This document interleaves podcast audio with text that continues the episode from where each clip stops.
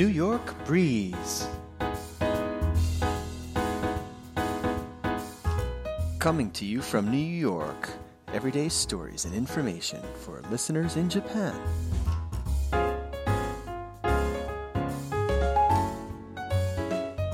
Episode number one of New York Breeze. What's up? I'm Chris in New York, and my co host in Japan is Shoko. This is our very first episode, and I'm excited we're going to be sharing stories and insights about life in New York City. Shoko will be translating and parsing this for listeners in Japanese. こんにちは。ニューヨーク在住のクリスさんが、ニューヨーカーならではの視点でトレンド情報を話してくれます。私、翔子が日本語でお手伝いします。 In today's episode, we're going to talk about an activity that New York is especially famous for. It's something very simple, but is a major attraction to people from all over the world. If you guessed walking, then you're right. Today I'm going to talk about walking New York City's most iconic green space, Central Park. Now that spring is here, what better way to enjoy the park than by walking it?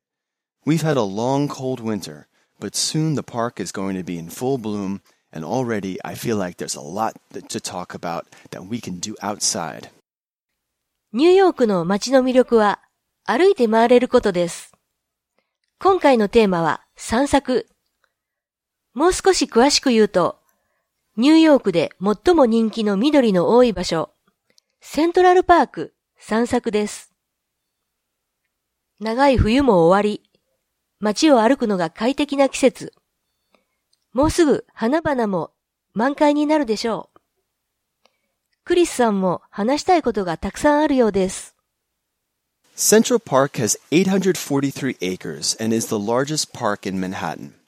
Central Park is a favorite of mine not just because it's my neighborhood park, but also because I feel like most people do. This is a park that provides a tremendous resource to the people who live and visit here. A lot of that has to do with the way Central Park was designed. The landscape is hilly, winding, and varied.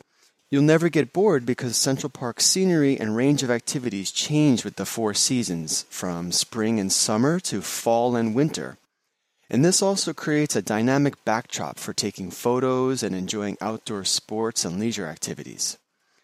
Here's my list of the top three places to enjoy a walk in Central Park the Reservoir, the Ramble, and the Kerbs Boathouse.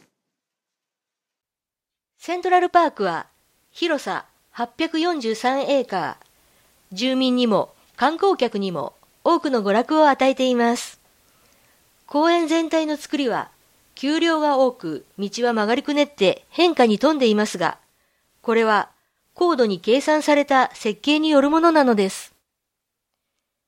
四季折々の景色と催しがあり、いつ訪れても楽しめる場所です。散策に特におすすめの場所として、レザボア、ランブル、カーブズボートハウスの3つを挙げてくれました。There is a body of water near the north end of Central Park, located from 85th Street to 96th Street, called the Reservoir. It's maybe the most iconic location in Central Park after the Great Lawn, which I intentionally left out of this list because I thought it's too obvious. The reservoir is beautiful. It's one of Central Park's most picturesque places. Great for taking selfies, but watch out, the reservoir is 40 feet deep and holds a billion gallons of water, or in liters, that is more than 3.7 billion liters of water. It was built in the 1860s as a backup supply of drinking water for the city's inhabitants. Most people now tend to associate the reservoir not with drinking water, but with its perimeter where people come for fitness and jogging. レザボアは多分グレートローンに次いで有名でしょう。グレートローンはもうお馴染みなのでリストには入れませんでした。レザボアは貯水池という意味ですね。1860年に住民の飲み水供給の予備のために作られましたが、今ではセントラルパークのレザボアと聞くと、誰もが飲み水ではなく外周のジョギングコースを思い浮かべます。The one and a half mile track that encircles the Central Park Reservoir can get crowded. So here's a little tip to help you navigate this part of the park like a local. If people stare or scowl at you, it's probably because you're walking the wrong way. Just FYI, the park rule says we gotta go counterclockwise. 演習1.5マイルのこのジョギングコースについて、ニューヨーカーのように振る舞える耳寄りな情報がありましたね。時計回りと逆というのが正しい方向なんです。ニューヨーカーにとっては周知の公園のルールなんです。Next up, The Ramble. Located mid-park from 73rd to 79th Street, this is where you can go from taking a city stroll to getting lost in nature. Central Park's designer Frederick Law Olmsted designed the 36 acres that make up the Ramble to be a wild garden. Walking through the Ramble's wild plantings, we can rediscover nature in this forest garden. The trees create a dense leafy canopy, and I'm surrounded by a thriving natural habitat. It's worth noting Central Park's geography. We are located along the Atlantic Flyway, the migration route birds follow in the spring and fall. The Ramble is the center of birding activity in the park. Over 230 species have been spotted, and more than 40 species of birds live in the park all year long. This truly is a place to escape the city and feel like I'm getting utterly lost in nature. ランブルとは、そぞろ歩きをする、または、そぞろ歩きをする丘 という意味ですね。いつの間にか自然の中に迷い込んだ錯覚に陥る場所です。設計者、フレデリック・ロー・オムステッドがランブル部分36エーカーを野生の庭になるよう設計したのです。注目に値するのは、ここはアトランティックフライウェイという渡り鳥の移動ルートにあるということです。230を超える種の野鳥が見られ、40種以上は年中公園を住処としています。うっそうと生い茂る木々に囲まれ、ここはまさに都会の喧騒から逃れられる場所なのです。The Curbs Boathouse After walking for a good hour or more, you'll probably want to stop and get some refreshments. This part of the park is a good strategic stop. Located on the east side from 72nd to 75th Street is a small pond called Conservatory Water, and on the hillside facing it is the Kerbs Boathouse. There are public restrooms and a snack shop operated by Le Pain Quotidien, the popular European cafe chain that also has a presence in Japan. They serve juice, coffee, sodas, pastries, sandwiches, and beer too, last time I checked. This section of the park is great for families and children. The pond is commonly called the Model Boat Pond and was inspired by those in Parisian parks. From April through October, boat enthusiasts of any age can rent and navigate radio and wind powered model boats across the shimmering waters. In winter, the pond's water level gets lowered for free public ice skating.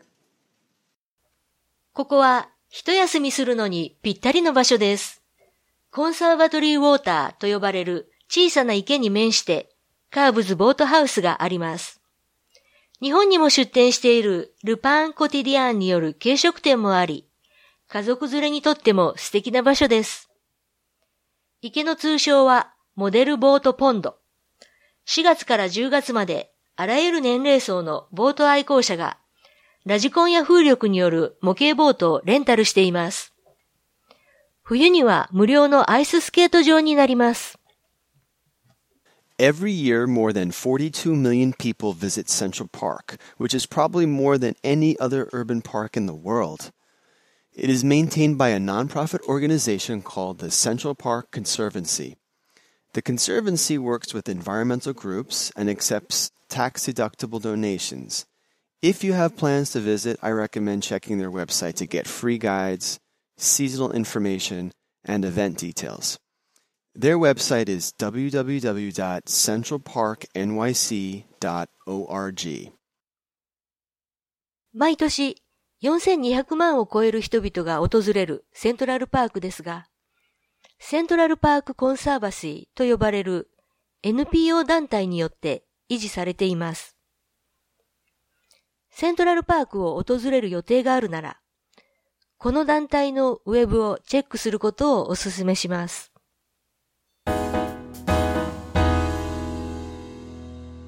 それでは、クリスさんの英語をもう一度お聞きください。In today's episode, we're going to talk about an activity that New York is especially famous for. It's something very simple, but is a major attraction to people from all over the world. If you guessed walking, then you're right. Today I'm going to talk about walking New York City's most iconic green space, Central Park. Now that spring is here, what better way to enjoy the park than by walking it? We've had a long cold winter, but soon the park is going to be in full bloom, and already I feel like there's a lot to talk about that we can do outside. Central Park has 843 acres and is the largest park in Manhattan. Central Park is a favorite of mine, not just because it's my neighborhood park, but also because I feel like most people do. This is a park that provides a tremendous resource to the people who live and visit here. A lot of that has to do with the way Central Park was designed. The landscape is hilly, winding, and varied. You'll never get bored because Central Park's scenery and range of activities change with the four seasons, from spring and summer to fall and winter. And this also creates a dynamic backdrop for taking photos and enjoying outdoor sports and leisure activities. Here's my list of the top three places to enjoy a walk in Central Park the Reservoir, the Ramble, and the Kerbs Boathouse. There is a body of water near the north end of Central Park, located from 85th Street to 96th Street, called the Reservoir. It's maybe the most iconic location in Central Park after the Great Lawn, which I intentionally left out of this list because I thought it's too obvious. The reservoir is beautiful. It's one of Central Park's most picturesque places. Great for taking selfies, but watch out, the reservoir is 40 feet deep and holds a billion gallons of water, or in liters, that is more than 3.7 billion liters of water. It was built in the 1860s as a backup supply of drinking water for the city's inhabitants. Most people now tend to associate the reservoir not with drinking water, but with its perimeter, where people come for fitness and jogging. The one and a half mile track that encircles the Central Park Reservoir can get crowded. So here's a little tip to help you navigate this part of the park like a local. If people stare or scowl at you, it's probably because you're walking the wrong way. Just FYI, the park rule says we got to go counterclockwise. Next up, the Ramble. Located mid park from 73rd to 79th Street, this is where you can go from taking a city stroll to getting lost in nature. Central Park's designer Frederick Law Olmsted designed the 36 acres that make up the Ramble to be a wild garden. Walking through the Ramble's wild plantings, we can rediscover nature in this forest garden. The trees create a dense leafy canopy, and I'm surrounded by a thriving natural habitat. It's worth noting Central Park's geography. We are located along the Atlantic Flyway, the migration route birds follow in the spring and fall. The Ramble is the center of birding activity in the park. Over 230 species have been spotted, and more than 40 species of birds live in the park all year long. This truly is a place to escape the city and feel like I'm getting utterly lost in nature. The Kerbs Boathouse. After walking for a good hour or more, you'll probably want to stop and get some refreshments. This part of the park is a good strategic stop. Located on the east side from 72nd to 75th Street is a small pond called Conservatory Water, and on the hillside facing it is the Kerbs Boathouse. There are public restrooms and a snack shop operated by Le Pain Quotidien, the popular European cafe chain that also has a presence in Japan. They serve juice, coffee, sodas, pastries, sandwiches, and beer too, last time I checked. This section of the park is great for families and children, the pond is commonly called the Model Boat Pond and was inspired by those in Parisian parks. From April through October, boat enthusiasts of any age can rent and navigate radio and wind powered model boats across the shimmering waters. In winter, the pond's water level gets lowered for free public ice skating. Every year, more than 42 million people visit Central Park, which is probably more than any other urban park in the world. It is maintained by a nonprofit organization called the Central Park Conservancy. The Conservancy works with environmental groups and accepts tax deductible donations. If you have plans to visit, I recommend checking their website to get free guides, seasonal information, and event details. Their website is www.centralparknyc.org. Thanks for listening. Remember to hit that like button if you like what you hear and get subscribed. Bye for now.